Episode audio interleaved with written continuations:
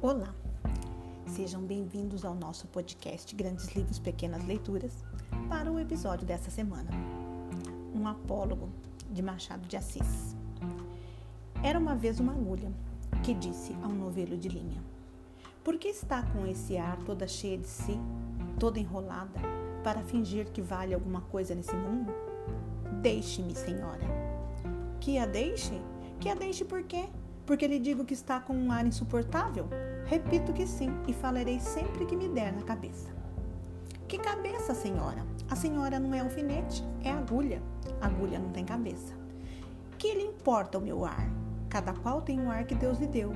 Importe-se com a sua vida e deixa dos outros. Mas você é orgulhosa. De certo que sou.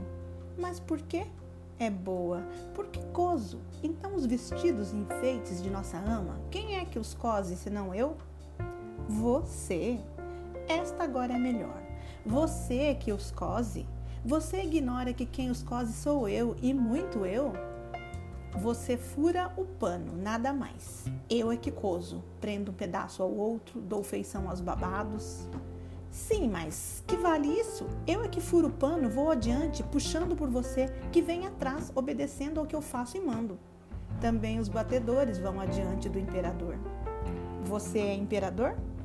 Não digo isso, mas a verdade é que você faz um papel subalterno, indo adiante, vai só mostrando o caminho, vai fazendo o trabalho obscuro e ínfimo. Eu é que prendo, ligo, ajunto. Estavam nisso quando a costureira chegou à casa da baronesa. Não sei se disse que isto se passava em casa de uma baronesa que tinha a modista ao pé de si, para não andar atrás dela. Chegou a costureira, pegou do pano, pegou da agulha, pegou da linha, enfiou a linha na agulha e entrou a coser. Uma e outra iam andando orgulhosas pelo pano adiante, que era a melhor das sedas, entre os dedos da costureira ágeis como os galgos de Diana para dar a isso uma cor poética, e dizia a agulha: Então, senhora Linha, ainda teima no que dizia pouco? Não repara que essa distinta costureira só se importa comigo? Eu é que vou aqui entre os dedos dela, unidinha a eles, furando abaixo e acima. A linha não respondia nada, ia andando. Buraco aberto pela agulha era logo enchido por ela, silenciosa e ativa, como quem sabe o que faz e não está para ouvir palavras loucas. A agulha, vendo que ela não lhe dava resposta, calou-se também e foi andando. E era tudo silêncio na sala de costura. Não se ouvia mais que o plique, plique, plique, plique da agulha no pano. Caindo o sol, a costureira dobrou a costura para o dia seguinte. Continuou ainda nesse e no outro, até que no quarto acabou a obra e ficou esperando o baile. Veio a noite do baile e a baronesa vestiu-se. A costureira que a ajudou a vestir-se levava a agulha espetada no corpinho para dar algum ponto necessário. E quando compunha o vestido da bela dama e puxava um lado ou outro, arregaçava daqui ou dali, alisando, abotoando, acolchetando a linha para mofar da agulha, perguntou-lhe: Ora, agora diga-me quem é que vai ao baile no corpo da baronesa, fazendo parte do vestido e da elegância. Quem é que vai dançar com ministros e diplomatas enquanto você volta para a caixinha de costura antes de ir para o balaio das mucamas? Vamos, diga lá. Parece que a agulha não disse nada, mas um alfinete de cabeça grande e não menor experiência murmurou a pobre agulha.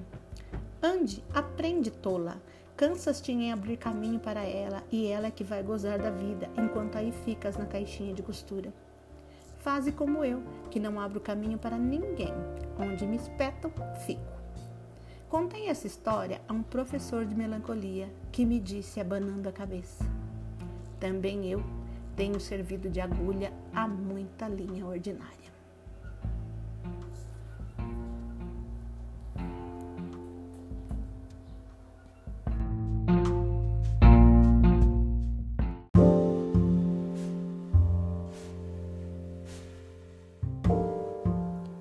Joaquim Maria Machado de Assis nasceu pobre e negro no Morro do Livramento, centro do Rio de Janeiro, em 21 de junho de 1839.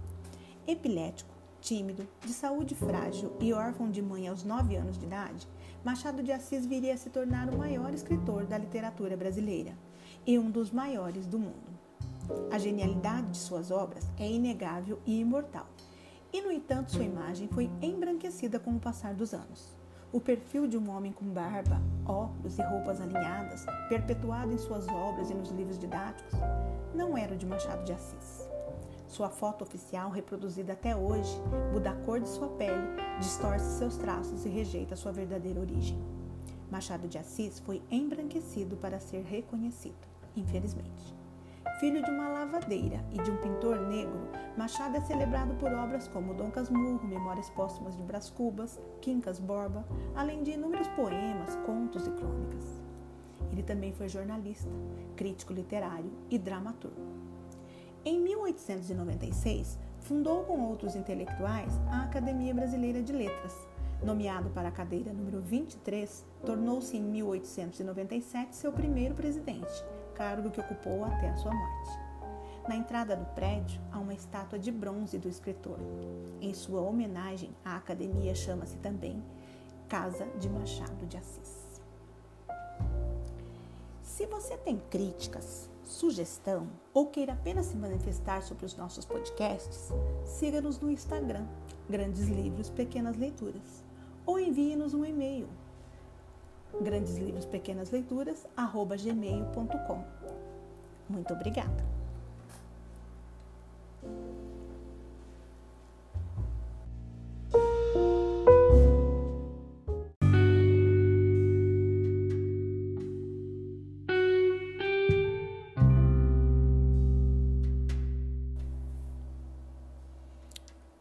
Olá, sejam bem-vindos ao podcast Grandes Livros Pequenas Leituras para o episódio dessa semana.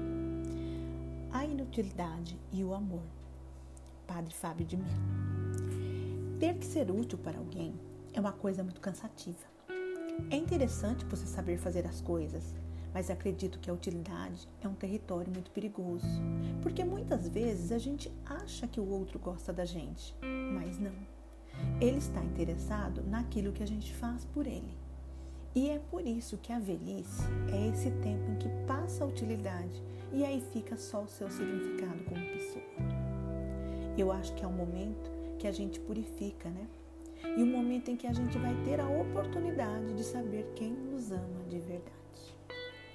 Porque só nos ama, só vai ficar até o fim aquele que depois da nossa utilidade descobrir o nosso significado por isso eu sempre peço a Deus para poder envelhecer ao lado das pessoas que me amem, aquelas pessoas que possam me proporcionar a tranquilidade de ser inútil, mas ao mesmo tempo sem perder o valor.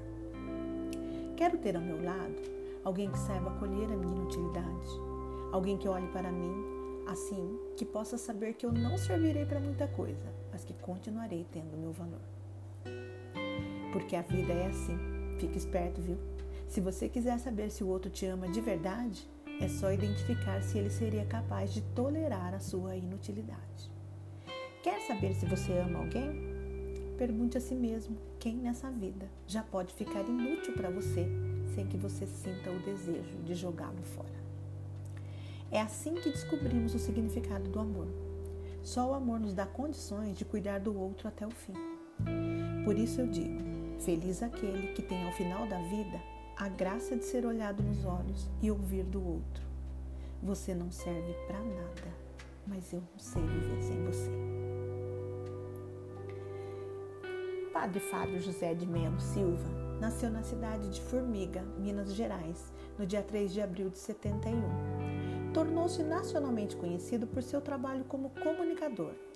Sua obra compõe-se de seis livros publicados e também de 11 CDs, que juntos venderam mais de 1,8 milhões de unidades. Mestre em antropologia teológica, foi ordenado em 2001 e atua na Diocese de Taubaté, interior de São Paulo.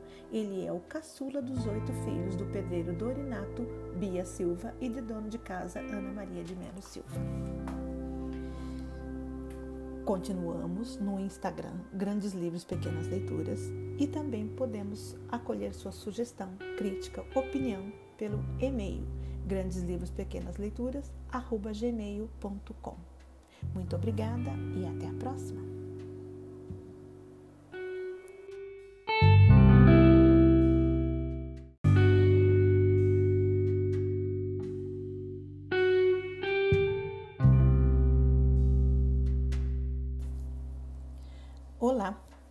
Sejam bem-vindos ao nosso podcast Grandes Livros, Pequenas Leituras para o episódio desta semana. O texto de hoje chama-se A Inutilidade e o Amor e é do padre Fábio de Mello. Ter que ser útil para alguém é uma coisa muito cansativa. É interessante você saber fazer as coisas, mas acredito que a utilidade é um território muito perigoso. Porque muitas vezes a gente acha que o outro gosta da gente, mas não. Ele está interessado naquilo que a gente faz por ele. E é por isso que a velhice é esse tempo em que passa a utilidade e aí fica só o seu significado como pessoa. Eu acho que é um momento que a gente purifica. É um momento em que a gente vai ter a oportunidade de saber quem nos ama de verdade. Porque só nos ama, só vai ficar até o fim aquele que, depois da nossa utilidade, descobrir o nosso significado. Por isso, eu sempre peço a Deus para poder envelhecer ao lado das pessoas que me amem. Aquelas pessoas que possam me proporcionar a tranquilidade de ser inútil, mas ao mesmo tempo sem perder o valor. Quero ter ao meu lado alguém que saiba acolher a minha inutilidade, alguém que olhe para mim assim, que possa saber que eu não servirei para muita coisa, mas que continuarei tendo o meu valor.